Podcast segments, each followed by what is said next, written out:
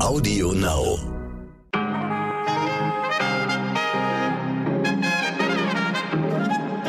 Guten Morgen, liebe ZuhörerInnen. Heute ist Montag, der 24. Januar. Ich bin Michel Abdullahi und hier ist für Sie heute wichtig mit unserer Langversion.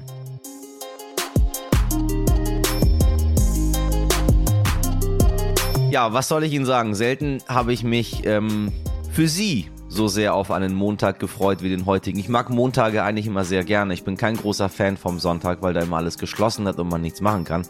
Äh, und ich nicht so der Mensch bin, der dann ruhig irgendwo sitzen kann. Also freue ich mich generell auf Montage mit meinen Lieblingstage in der Woche, weil es dann losgeht. Aber ich weiß, es gibt viele Menschen, die mögen den Montag nicht, sie mögen ihre Arbeit nicht, ähm, sie mögen nicht das, was die machen. Was ein bisschen schade ist, wenn es bei Ihnen so ist. Ich weiß, es ist leichter gesagt als getan, aber ändern Sie es, ändern Sie es, weil das ist, ist kein Leben, wenn man jeden Montag aufsteht und denkt sich, Mist, jetzt nochmal eine ganze Woche. Deswegen versuche ich auch hier im Podcast auf so Floskeln wie, ähm, weiß ich nicht, Mittwoch Bergfest oder noch zwei Tage bis zum Wochenende oder der kleine Freitag oder bald haben sie es geschafft und so äh, zu verzichten. Ähm, das soll das Radio gerne weitermachen, aber ich mache das nicht so gerne. Versuchen Sie, Ihr Leben so zu leben, dass Sie jeden Tag damit glücklich sind. Ein paar Weisheiten aus dem Katzenkalender von Michel Abdullahi. So, aber warum freue ich mich so auf diesen Montag für Sie und mit Ihnen? Wir starten in diese neue Woche mit der berühmtesten, sympathischsten, schlausten Chemikerin und Wissenschaftlerin, die unsere Zeit aktuell zu bieten hat. Freunde der Sonne, schnappt euch eine Tasse Tee. Hier ist heute wichtig mit Dr. Mighty Nguyen Kim. Ja, da können Sie sich drauf freuen. Ein tolles Gespräch. MIT klärt auf ihrem YouTube-Kanal MyLab über Corona so unfassbar gut auf, dass ihr Millionen Menschen zuschauen. Sie ist Trägerin des Bundesverdienstkreuzes, zweifache Spiegel-Bestseller-Autorin, wurde in den letzten zwei Jahren mit Preisen überhäuft und ist inzwischen erfolgreiche TV-Moderatorin. Heute nimmt sich MIT extra lange für uns Zeit. Wir sprechen darüber, warum die Corona-Krise kein Vorbild ist für andere Krisen dieser Welt, was Wissenschaft von Meinung unterscheidet, ob sie selbst mal in die Politik gehen möchte und wie sie es schafft, nicht müde zu werden, immer und immer wieder über die neuesten Entwicklungen dieser Pandemie aufzuklären. Freuen Sie sich schon mal drauf. Zunächst schauen wir auf das, was wichtig war.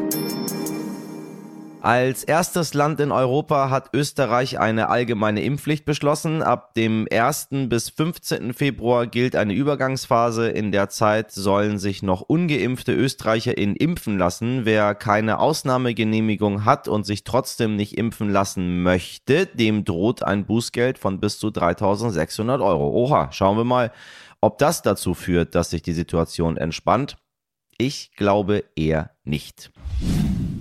In den vergangenen Wochen wurde ein Missbrauchsgutachten vorgestellt, das Papst Benedikt XVI. schwer belastet. Er habe als Erzbischof von München in den späten 70er Jahren nichts unternommen, obwohl er von Missbrauchsfällen gewusst haben soll. Der Aachener Bischof Helmut Dieser fordert nun ein Schuldeingeständnis von Papst Benedikt XVI.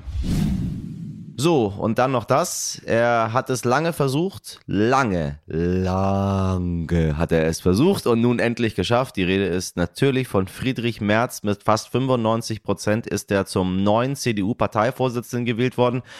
Was das nun für die Union bedeutet und noch eine kleine politische Analyse der Ampelregierung gibt's in der morgigen Ausgabe von heute wichtig. Da schauen wir dann natürlich auch auf den heutigen Corona-Gipfel von Bund und Ländern.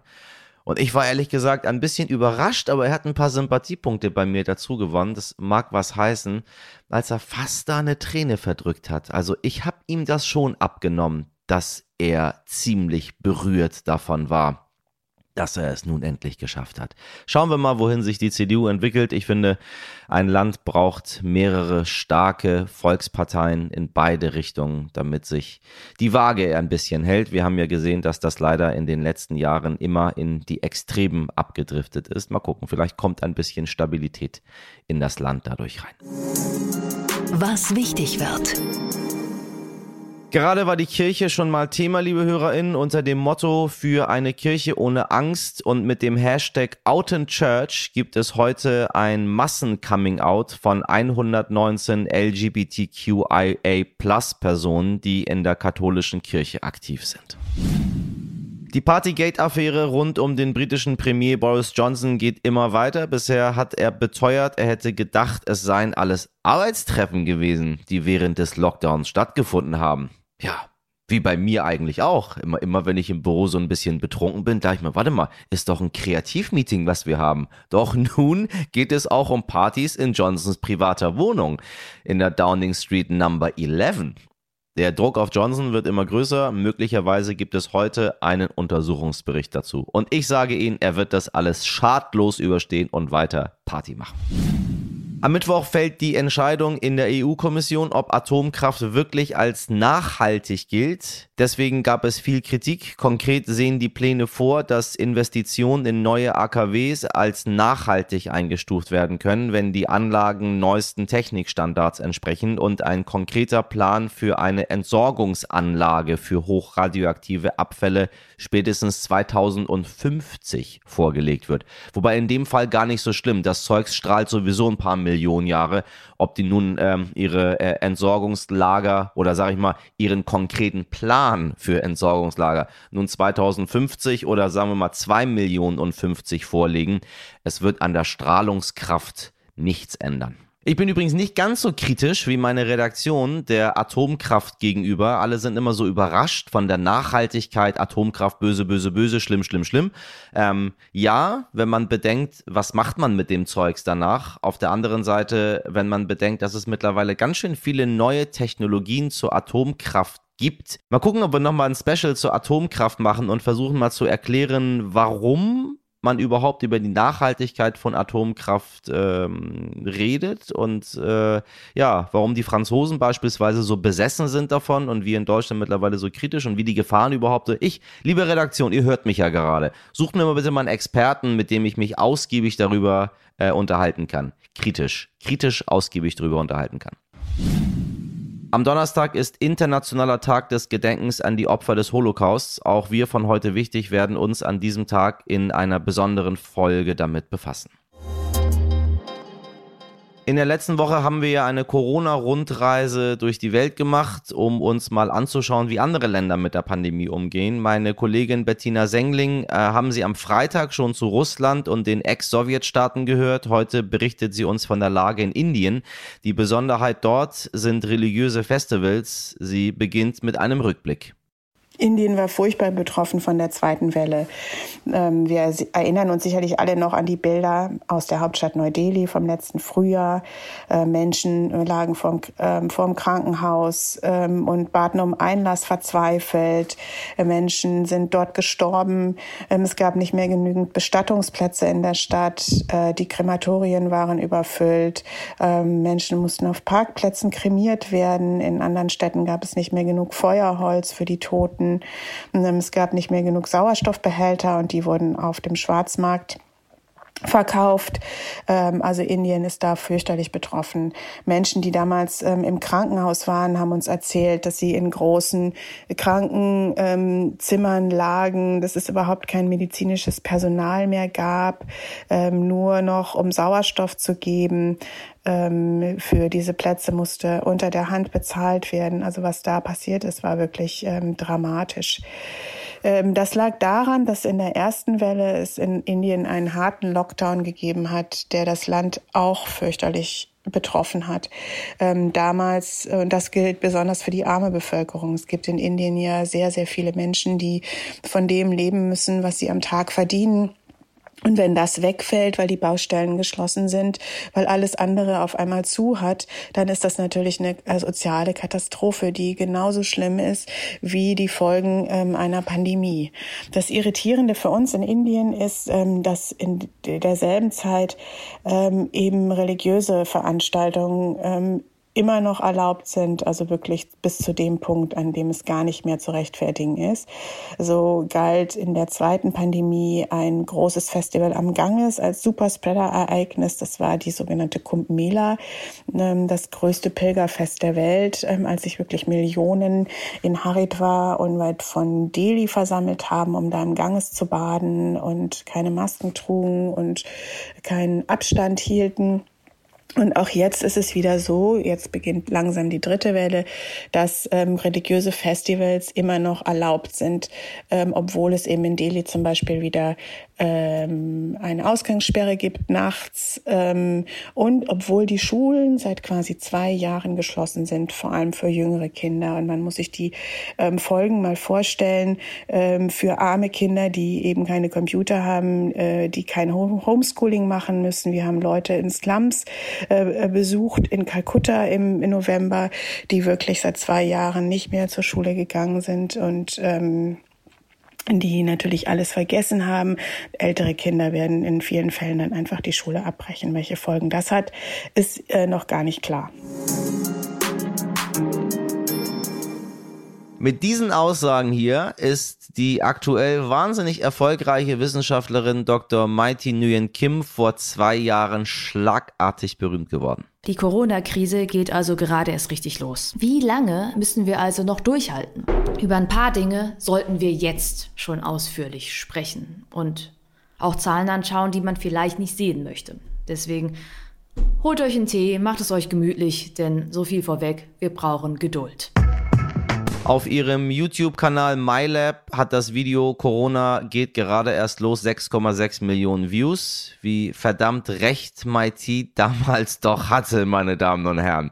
Irgendwie war die Pandemie der Hebel, den es brauchte, um WissenschaftlerInnen eben wie MIT von jetzt auf gleich ins Rampenlicht zu heben. Umso mehr freue ich mich, dass sie heute mein Gast ist. Ich habe mich gefragt, wie die 34-Jährige die letzten zwei Jahre eigentlich selbst erlebt hat. Sie ist Mama geworden, gilt als die auf Aufklärerin über Corona, auf jeden Fall im Netz und im Fernsehen und nicht wenige würden die Chemikerin aus Heppenheim gerne in der Politik sehen. Was Mighty selbst dazu sagt, hören Sie jetzt. Außerdem sprechen wir über die zweite Staffel ihrer TV-Sendung My Think X, die Show, und die Kunst, wissenschaftlich komplizierte Inhalte so zu erklären, dass sie einfach zu verstehen sind. Und wir widmen uns den ganz großen Fragen, wie nämlich retten wir denn nur unsere Welt ohne Tim Bensko.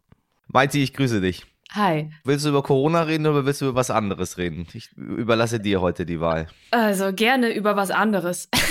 Wobei. Danke. Immer ein bisschen hat es ja doch wieder mit Corona zu tun, aber ja, ich, wir reden, glaube ich, alle genug über Corona, oder? Äh, ja, also ich kann es nicht mehr hören, ähm, weil ich es die ganze Zeit aufsage. Ähm, ich habe, mein Test ist immer noch positiv jetzt seit, weiß ich nicht, äh, 14. Wir wollen nicht über Corona reden. Was wird das nächste große Ding werden? Wor worüber, worüber werden wir äh, nach der Sache, über die wir eben kurz gesprochen haben, reden?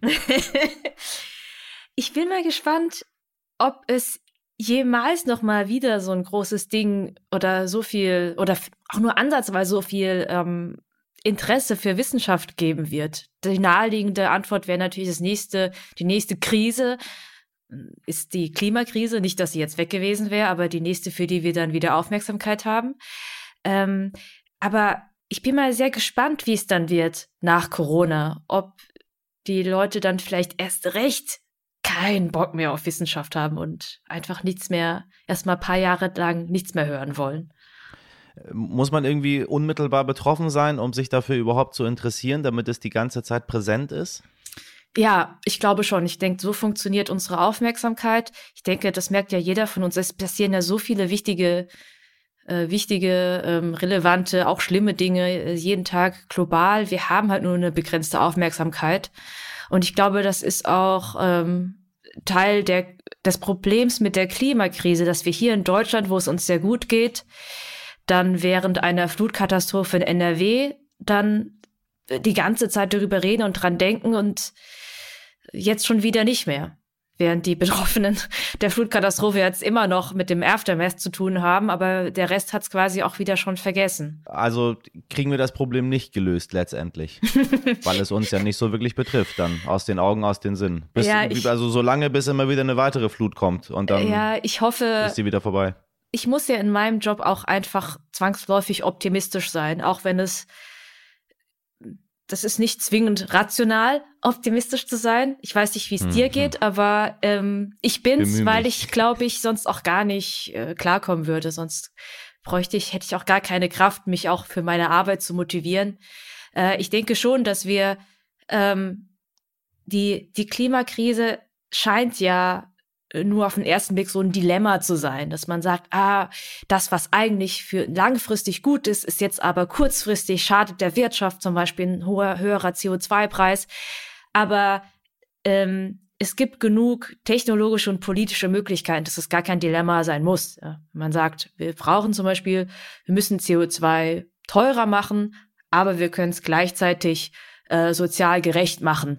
Zum Beispiel, dass dann eben die Ärmeren nicht besonders betroffen sind. Und ich glaube, es ist ganz schwierig. Also jetzt muss ich doch noch mal über das böse C-Wort reden.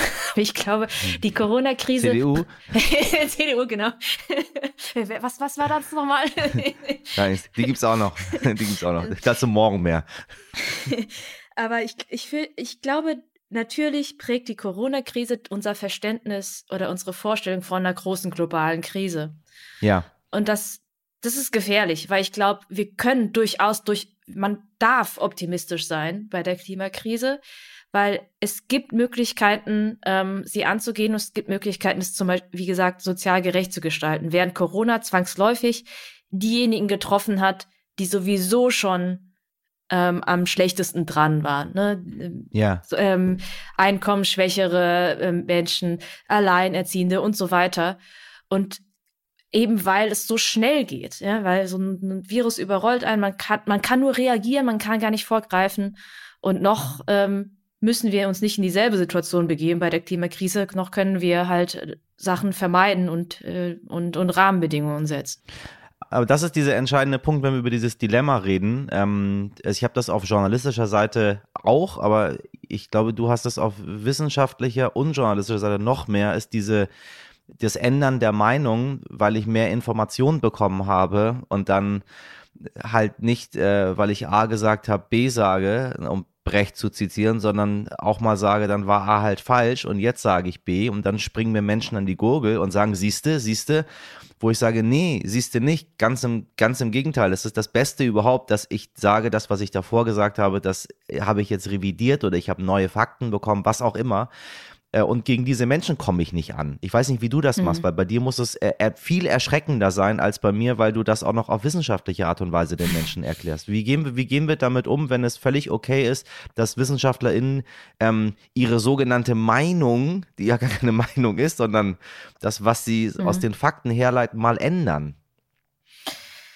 Äh, ja, ich glaube, das, das liegt natürlich auch daran, dass wir einerseits oder nicht bekannt ist, wie Wissenschaft funktioniert, ähm, weil es funktioniert ja dann doch sehr viel anders als alles andere, was wir so in der Öffentlichkeit wahrnehmen und vor allem ganz anders als Politik. In der Politik, wie ja, du gesagt ja. hast, da ist ja, das ist eine Tugend, wenn du, wenn du eine Haltung hast und dabei bleibst und nicht wankst.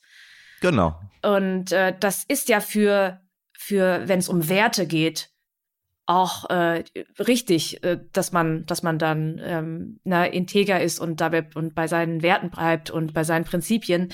Das ist natürlich ganz anders, wenn es um um komplexe wissenschaftliche Zusammenhänge gibt, neue Fakten, neue Erkenntnisse. Ähm, und ich glaube, einerseits gibt es auf dem einen Extrem, was sehr schwierig ist, Menschen, die, wie du sagst, ähm, das als Schwäche sehen, wenn man dass das, was an der Wissenschaft so stark ist, dass man sich auch vorwärts irren kann ähm, und das dann als Schwäche sehen, sagen, ja, der, der, hat, der hat ja keine Ahnung, der hat keine Ahnung, glaube ich jetzt nicht ja, mehr. Ja. Und auf der anderen ja. Seite gibt's, glaube ich, auch schon welche, die das ganz schlau für sich instrumentalisiert haben und dann und jetzt ähm, völlige Willkür walten lassen und sagen, äh, ne, zum Beispiel Listen to the Science auf Wissenschaft hören brauche ich, äh, ist doch offensichtlich Quatsch, weil wir haben doch jetzt gelernt, Ne? Äh, wer, wer, sich mit Wissenschaft auskennt, weiß, äh, was heute stimmt, kann morgen wieder falsch sein. Und da so einen guten Mittelweg zu finden, das ist, äh, das ist so die Schwierigkeit auch meiner täglichen Arbeit. Ähm, es ist ganz, ne, einerseits muss ich da manchmal auch sehr klar werden und sagen, das ist, so ist das, ja. Also zum Beispiel Impfstoffe sind sicher und ähm, Obwohl es ja korrekterweise wäre, Impfstoffe haben also das Risiko-Nutzen-Verhältnis, also es ist viel sicherer, ja, sich impfen ja, zu lassen, richtig. als sich anstecken zu lassen und ihr werdet euch anstecken, bla bla bla. Ne, dass ich da manchmal auch einfach sage, pass auf, die Wissenschaft ist es sicher, wir wissen das sicher, Impfstoffe sind sicher.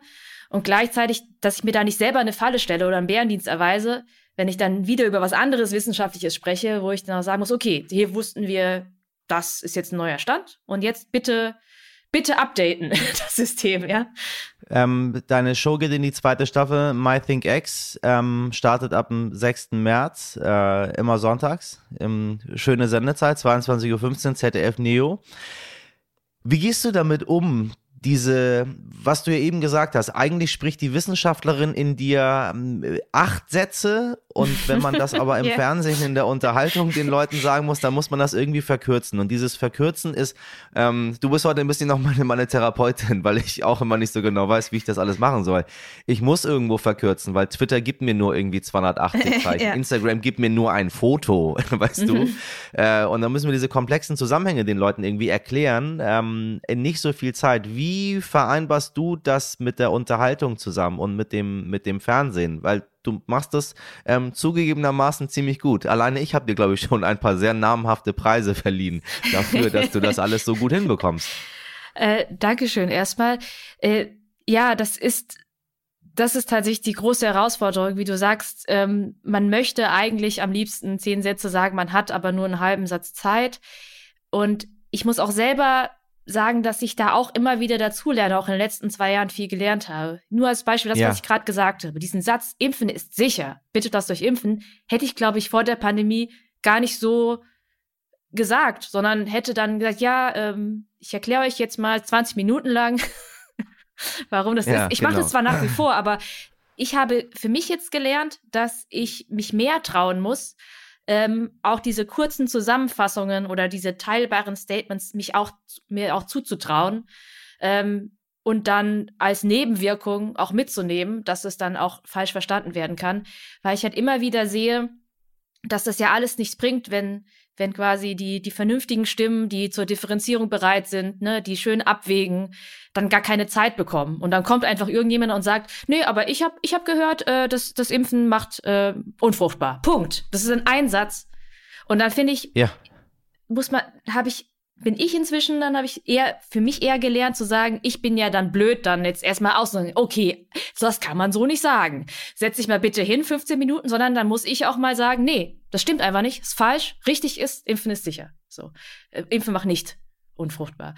Und äh, das ist, glaube ich, etwas, was ich ähm, jetzt während der Pandemie gelernt habe und was ich vielleicht auch in den nächsten Jahren meiner Arbeit auch noch mal revidieren werde, ja, je nachdem. Äh, es kommt einfach immer sehr, sehr auf den Kontext an ein Großteil meiner Arbeit besteht auch darin, keine Ahnung, Twitter zu verfolgen, aber natürlich nicht nur Twitter, irgendwie Kommentare, äh, Foren zu lesen, äh, einfach zu schauen, auf welche Erwartungshaltung sto stoße ich da in der breiteren Öffentlichkeit? Gibt es die überhaupt oder ist es sehr fragmentiert? Gibt es unterschiedliche Zielgruppen, die unterschiedliche Vorstellungen haben? Und nur in diesem Kontext, ne, was, was, ich muss immer davon ausgehen, was wo hole ich den anderen ab? Und je besser ich das schaffe, desto besser kann ich da meine Wissenschaft kommunizieren, weil eine pauschale Antwort gibt es nicht. Ja, manchmal kann ich mich sehr kurz halten und manchmal muss ich eben schon antizipieren, dass es ganz konkrete Sorgen gibt und die muss ich dann eben auch, da muss ich mir eben dann mehr Zeit nehmen, ähm, um die zu erklären. Also es ist sehr, sehr, sehr, sehr kompliziert. Also ich kann dir leider auch keinen Fünf-Punkte-Plan geben, wie man das am besten macht. Weißt du, man hat so ein bisschen, oder ich jetzt auch in dem Gespräch, hatte so ein bisschen die Erwartung, dass einem die Welt erklärt wird. Also was, was, wie löst man irgendwie alle Probleme? Wie retten wir die Welt? So, so eine Frage, die irgendwie über allem steht. Und auch, ich habe das Gefühl, dass die Menschen auch, also viele zumindest das wollen, äh, zumindest in, in meiner Bubble, ähm, um, um eine Lösung dafür zu haben. Und dann merke ich aber, dass, ähm, ich weiß nicht, wie es dir damit geht, ein, ein riesiger Druck auch auf Menschen wie dir lastet. Also einmal Migrationsgeschichte, dann jung, dann Frau, dann öffentlich-rechtlich, dann Wissenschaft. Äh, und dann sagt man, ja, Mighty, ich habe da ein paar Fragen, äh, die stellen sich die Menschen jetzt irgendwie seit äh, 5000 Jahren. Löst das bitte mal in fünf Sätzen für mich ähm, und sei dabei, dabei noch unterhaltsam und lustig. äh, hast du irgendwie das Gefühl, dass, dass, dass diese Erwartungshaltung sich verändert hat? Weil ich meine, du warst ja nicht immer im Rampenlicht der, der gesamten Republik. Wie, Nee, wie geht man damit um? Und vor allem, das war auch bei, bei, bei alle Liebe überhaupt nicht zu erwarten. Das liegt natürlich an, die, an der Pandemie. Das ist ein absolutes Ausnahmeereignis. Nicht zum ersten Mal in unserer Geschichte, aber eine Pandemie, die gibt's halt vielleicht mal alle paar hundert Jahre. Und dass Ja. das jetzt zu meiner Lebzeit passiert, während ich hier Wissenschaftsjournalistin bin, na, ich, ich habe durchaus damals, als ich angefangen habe, mich in irgendeiner Form in die Öffentlichkeit zu begeben, habe ich war ich ja schon Ende 20 und habe mir schon sehr viel Gedanken darüber gemacht, ob ich das will und was das bedeutet und ob ich damit umgehen kann und möchte. Und ähm, ein ein Argument für mich war auch damals, es ist, es ist ja nur Wissenschaft. Ich finde es so lustig, das, was du gerade aufgezählt hast, Migrationshintergrund, Frau und so weiter, ne, irgendwie grundsätzlich kompliziert. Aber das Attribut Wissenschaft war vor Corona äh, eher ein, ein, ein ermutigender Grund, weil es ist ja nur Wissenschaft. Es ist nicht Ideologie, es ist nicht Politik, es ist sachlich, es ist nicht so angreifbar, es ist auch nicht so persönlich. Ich stelle mich ja nicht unbedingt so sehr als Person in den Vordergrund, sondern als Vermittlerin von Fakten. Ja, und ja. deswegen ähm, habe ich nie damit gerechnet, dass es dass mal so viel Wirbel und so viel Aufmerksamkeit jemals auf meiner Person liegen könnte. Und das ist schon, äh, schon nicht ganz einfach, aber letztendlich verspüre ich ja auch nicht den Druck, jetzt die großen, die Antworten zu kennen. Ähm, sondern meine Aufgabe ist es ja auch, zum Beispiel sehr klar zu sagen, wo es definitiv keine Antwort oder keine einfache Antwort gibt. Das ist ja auch irgendwie eine Art von, äh, von Sicherheit. Ne? In einer Welt, wo dann jetzt alle immer die schnellen, kurzen, klaren Antworten haben, die eine schwarz, der andere weiß, Ja. ähm, ist es manchmal auch meine Aufgabe als Wissenschaftsvermittlerin zu sagen, nee, wenn man sich jetzt mal die Faktenlage durchsichtet, dann kann man eine Sache ganz klar sagen. Es ist weder schwarz noch weiß. Aber das ist sicher. und und äh, das kann ich dann durchaus halt mit äh, Selbstbewusstsein vertreten. Und ähm, ich glaube schon, dass das auch helfen kann. Ich weiß noch, da, also das, das erste äh, große Video war ja am Anfang der Pandemie, äh, im, im Frühjahr 2020. Corona geht gerade erst los Ja. wo es eben darum ging, dass es gerade erst losgeht und es noch länger dauern wird, äh, in ein, mitten in einer Zeit, wo viele noch drüber diskutiert haben, wird's denn jetzt, äh, ist es denn jetzt im Sommer vorbei oder nicht? Richtig, ja. Und das war ja sehr niederschmetternd ähm, und irgendwie auch so ein bisschen nicht konstruktiver Journalismus, denn das ist irgendwie Hiobsbotschaft und auch nichts, was man dagegen jetzt groß machen kann, außer zu Hause zu bleiben und sich die Hände zu waschen. Genau, es gab keine positive Botschaft am Nee, Ende, wie man das aber- dann mal erwartet. Wir sind nicht gut rausgegangen aus der Sache. Wie gesagt, zu Recht. Genau, und wir haben auch genau darüber im Team länger diskutiert, weil wir auch sagen mussten, das ist jetzt sowieso schon gerade ziemlich auch psych psychisch für viele äh, ganz schön belastend. Ähm, ne, können wir das auch, das ist ja auch unsere Verantwortung, wenn wir da sowas hinklatschen, wie wir die Leute da zurücklassen, oder zumindest war das mein Gefühl.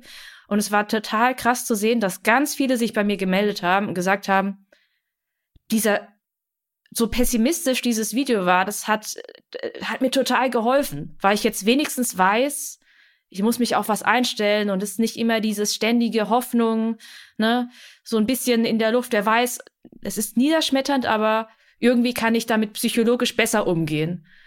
Und äh, daran muss ich mich immer und mich und mein Team auch immer wieder selbst dran erinnern, ähm, dass auch sowas Menschen Sicherheit äh, geben kann. Äh, wie gehst du mit dieser, mit dieser Vorbildfunktion um, die plötzlich äh, entstanden ist? Ich, ich bin selber gar nicht so ein großer Fan davon, immer über diese Vorbildfunktion zu reden, äh, weil ich selber in dieser Situation sitze und immer sage so, hä, ich verstehe das überhaupt gar nicht, äh, warum das immer wieder gefragt wird.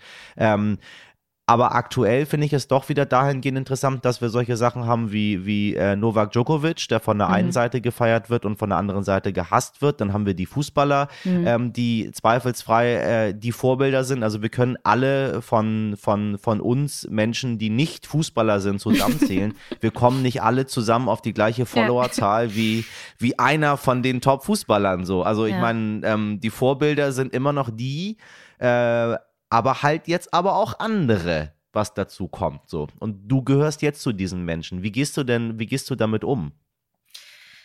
Ich, ähm, ja, ich, mir ist das bewusst, dass ich das jetzt nicht irgendwie ablegen kann. Ich kann jetzt nicht sagen, ich habe aber gar keinen Bock, Vorbild zu sein, weil ja. ich muss ja so ehrlich mit mir sein, dass ich zwangsläufig bin, ob ich es will oder nicht. Und je, wie du sagst, je größer die Reichweite, desto mehr Verantwortung hat man dann auch. Ähm, ich das ist jetzt etwas, wovor ich nicht so zurückschrecke. Also, weil mir fällt es, glaube ich, ein bisschen leichter, weil ich ja nicht so sehr als Mighty Nguyen Kim das Vorbild bin. Es geht ja, es geht ja am Ende doch um die Sache, nämlich um die Wissenschaft. Ja. Äh, und äh, natürlich, ähm, ich, ich bin ja nicht so naiv. Ich weiß ja auch, dass ich als Person ähm, einen wichtigen Teil dabei spiele, Ne, ich bin ja aber ein Oberflächenteil. Ich bin eigentlich nur Verpackung oder Vehikel, um meine Inhalte ja. äh, zu, zu vermitteln. Und natürlich ist, bin ich als Person dann natürlich auch äh, irgendwie äh, im Fokus von, von Aufmerksamkeit. Also, aber am Ende geht es halt um die Wissenschaft und deswegen kann ich das, dadurch, dass ich das sehr gut trennen kann und in Anführungsstrichen nur darauf achten muss, dass, dass meine Arbeit, meine Inhalte korrekt sind, ähm, kann, gehe ich damit ganz gut um. Also ich habe nicht den, nicht das Gefühl, dass ich unter so einem persönlichen Druck leide. Oder manchmal äh, es gibt ja ganz interessante so Dokumentationen über große also wirklich große Stars weiß ich nicht äh, Taylor Swift Beyoncé oder so. Wenn man das dann schaut dann denke ich da so ach du Scheiße dann ich ich schaue das immer und denke so das möchte ich nicht sein. Das finde ich so krass dass äh, dass bei diesen Menschen ihr Beruf es sie so erfüllt, dass sie das alles in Kauf nehmen. Und bei mir ähm, ist das auch noch nicht mal ansatzweise so gefühlt. Ich glaube, das liegt daran, dass ich halt, ja, dass ich nur als, als Mittel zum Zweck, Zweck ist Wissenschaft, in der Öffentlichkeit stehe. Aber dann höre ich raus, dass du ähm, das gar nicht jetzt wieder so vermisst, ganz normale Chemikerin wieder zu sein. Ja und nein. So zurückzukehren, weißt du, ach, ich würde ja so gern wieder in meinen Beruf zurückkehren, dann bin ich dann Chemikerin und dann mache ich so meine Sachen. Ähm, äh, Finde ich schön, also äh, höre ich sehr gerne, weil das sagen ja viele sofort immer gerne, nein, ich kann mir auch vorstellen, wieder äh, in meinen alten Beruf zu. Also Frau Merkel, da kann ich es mir sehr, sehr gut vorstellen, dass die jetzt aktuell wieder, weiß ich nicht, ihren Kram macht, den sie davor gemacht hat. Ähm, was ich auf der einen Seite auch äh, bewundernswert finde, aber irgendwie denke ich mir, ich finde es auch schön, wenn Leute sagen so, nee, ich finde das ganz geil, was ich jetzt gerade mache. Ich möchte gar nicht ich, wieder Chemikerin im Labor Besseres, sein. Ich könnte mir tatsächlich nichts Besseres vorstellen. Ich vermisse oft das Labor und ich weiß aber gleichzeitig, ich habe da eine sehr nostalgische und völlig verklärte Vision da in meinem Kopf. Und wenn mich mir jetzt wirklich ernsthaft jemand mir das anbieten würde, so entweder du darfst jetzt auswählen, entweder hast du jetzt einen supergeilen Labor Job und kannst irgendwie eine Forschungsgruppe leiten oder du machst das weiter, was du machst, dann würde ich mich doch für das hier für das hier entscheiden und bin einfach dankbar, dass ich ja. Kolleginnen im Labor habe, die weitermachen. Und ich mache dann hier an der Front weiter. Sag mal, wie gehst du mit dem Druck um? Ich finde, ich, also das ist auch so ein Problem, was wir heutzutage haben. Wenn man äh, was Erfolgreiches gemacht hat, ähm, dann muss das nächste danach sehr, sehr viel erfolgreicher sein. Also ich meine, du kannst jetzt nicht wieder mit dem Video kommen, was irgendwie eine einstellige Millionenzahl Aufruf hat. Das muss jetzt schon, muss jetzt schon dreistellig sein, damit man sagt, so, ja, gut. Das, also wie geht man, wie gehst du, wie gehst du dann, oder spielt das für dich gar keine Rolle? Äh, ist da ähm, die Wissenschaftlerin in dir ähm, doch stärker als ähm, als die Populistin. Also es hilft, glaube ich, schon. Ich bin schon sehr rational und das hilft mir schon. Ich weiß, dass es nicht immer nach oben gehen kann. Ähm, und dass man zwangsläufig nicht zum Beispiel sowas wie View-Zahlen nicht immer steigern kann. Irgendwann wird es halt wieder runtergehen. Ich weiß auch, dass es auch einfach mit Themen zusammenhängt. Ne? Klar, jetzt Corona betrifft alle, alle schauen und andere wissenschaftliche Themen werden dann weniger geschaut. Aber wo ich den Druck schon verspüre, ist, ähm, wir haben mein ganzes Team und ich, ja, unsere allergrößte Angst ist, dass wir irgendeinen groben Fehler machen. Ja. Und äh, natürlich habe ich das immer sehr ernst genommen, bevor ich irgendwas publiziert habe. Ich bin jetzt auch jemand, kann man sehen, ich twitter auch gar nicht oft, weil ich gar nicht der Typ bin, mal schnell irgendwas aus der Hüfte zu schießen, sondern ich mache mir immer halt Gedanken, weil mir das sehr bewusst ist, was für eine, ne, irgendwie, gerade mit der Wissenschaft und sowas für eine Verantwortung ich da habe. Und das wird halt wirklich immer schlimmer. also, aber ähm, ich weiß, aber ich kann, glaube ich, gut damit. Ich bin einfach als Person, ich habe da einfach Nerven, sage ich mal. Bin auch jemand, der jetzt zum Beispiel vor auch jetzt mit Lampenfieber zum Beispiel gut umgehen kann. Also ich kann mit so einer Art von Druck gut umgehen, aber ich, äh, ja klar, ich spür's und mein ganzes Team spürt's, ja. Ähm, das sind die besten Voraussetzungen, um Politikerin zu werden, was oh du Gott. da gerade beschreibst. Nee, also da, da würde ich lieber, also da würde ich jeden, so gut wie fast jeden anderen Beruf lieber machen. Ich, also ich habe schon allein so einen Grundrespekt vor Politikerinnen, dass die, die stehen halt wirklich mit ihrer Person in der Öffentlichkeit. Das ist das Erste. Ja. Und das Zweite ist, die können gar nicht, äh, ich, wie sage ich es jetzt, möglichst neutral oder positiv. Also die können, die müssen ja Kompromisse machen. Die können nicht einfach in die Linie, also radikal fahren. Ich finde das, beste Beispiel ist jetzt zum Beispiel Karl Lauterbach, während er quasi äh, noch nicht in, äh, als Gesundheitsminister der Talkshow sagt, da kann man dann, dann kann man natürlich immer super schön auf die Kacke hauen, sag ich mal, ja. und, und dann kompromisslos zum Beispiel äh, der Wissenschaft folgen. Aber Politik ist halt, ist, selbst Klima, äh, selbst die Klimakrise ist ja, es gibt kein Thema, das nur wissenschaftlich zu lösen ist sondern eigentlich immer nur, es ist immer auch politisch zu lösen oder die Politik hat sogar die wichtigsten Entscheidungen. Und da muss man Kompromisse eingehen, da muss man irgendwie schwierige Abwägungen treffen, wo es keine Datenlage gibt, sondern wo man, ne, oder ich, ich glaube, ich hätte einfach ein Problem damit, ähm, ja, diese Kompromisse einzugehen. Ich kann, äh, es klingt jetzt komisch, weil einerseits ist Wissenschaft ja total unideologisch und, und super sachlich und genau das erlaubt mir eben, total ideal idealistisch zu sein. Also ich muss niemals irgendwie meine Werte, ich komme halt nie in Interessenkonflikt mit meinen Werten, weil ich einfach weiß, äh, ich, ich sichte die Datenlage, ich sage, wie es ist. Und wenn zum Beispiel die Datenlage hergibt, ist nicht oder man weiß es einfach nicht, dann sage ich halt das. Also ich, ich muss halt niemals irgendeine Agenda vertreten. Ähm, das wird mich fertig machen. Damit dann auch noch und dann auch noch in der Öffentlichkeit zu sein, das ist das Allerschlimmste, was ich mir vorstellen kann.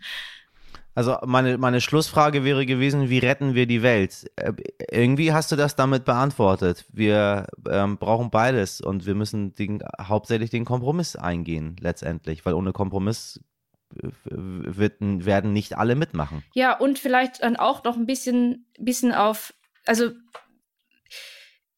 dann trotzdem sowas wie, wie Wissenschaft, vor allem evidenzbasierte Wissenschaft, nicht äh, nicht ablehnen, weil das eben so, weil Fakten sind ja kompromisslos, ähm, sondern halt das als Entscheidungsbasis geben, um halt die richtigen Kompromisse zu schließen. Also wenn ich jetzt zum Beispiel an die Klimakrise denke, ne, dann es gibt halt schon ganz klare Sachen. Wir brauchen technologischen Fortschritt, um die Energiewende zu schaffen. Wir brauchen aber auch einen CO2-Preis. Wir brauchen dann noch andere Sachen, wie zum Beispiel, was bringt mir es, wenn das Benzin teurer ist und ich habe gar keine Möglichkeit, äh, ähm, vom Auto wegzukommen, ja, das ist ja nicht die Lösung. Es gibt so viele Dinge, ja. die sehr konkret machbar sind. Also ich bin jetzt, wie retten wir die Welt vom Klima?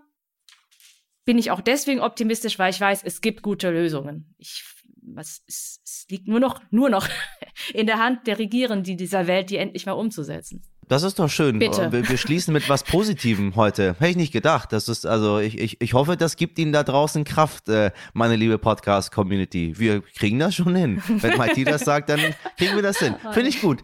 Bitte sag nichts mehr. Ich sage Bitte lass uns, lass, lass uns einfach damit ähm, ein wohliges Gefühl in uns erschaffen.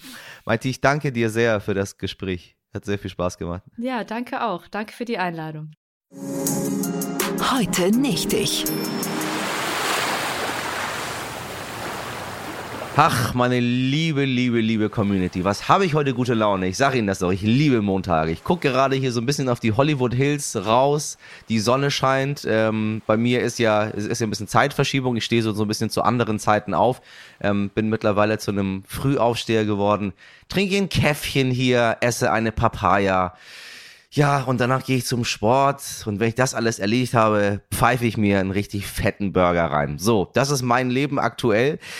Und äh, ich frage Sie, hören Sie es auch? Hören Sie es auch? Meer, Sonne, Urlaub, ja, herrlich. Aber so ein Urlaub, der hat natürlich auch seinen Preis. Wäre es nicht schön, kostenlos irgendwo zu wohnen und es sich einfach gut gehen zu lassen? Ja.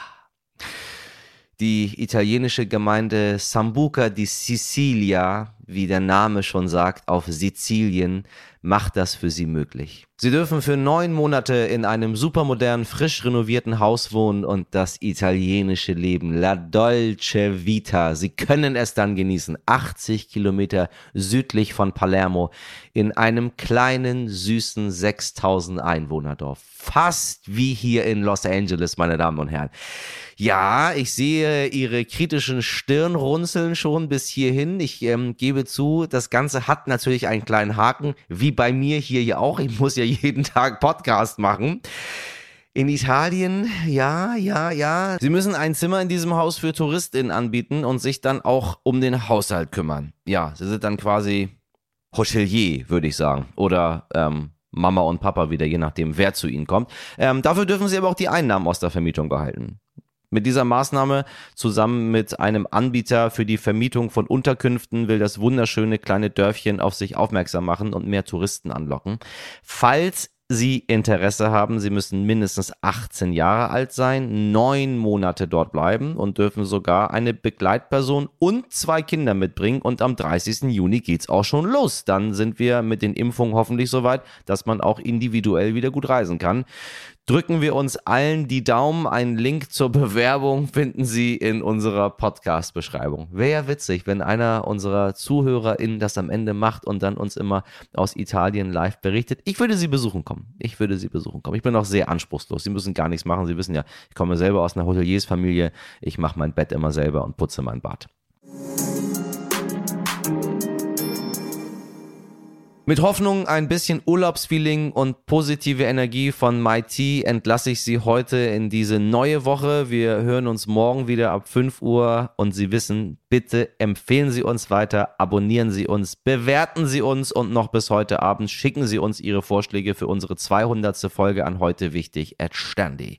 Heute in der Redaktion für Sie im Einsatz, wahrlich schon urlaubsreif, aber trotzdem ähm, hier weiterhin für Sie im Dienst. Sabrina Andorfer, Pia Bichara, Mirjam Bittner, Dimitri Blinski und Frederik Löbnitz.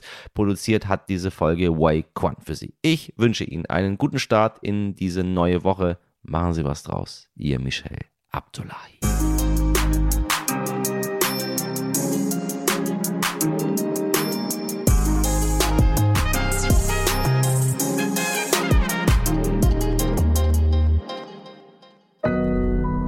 Audio Now.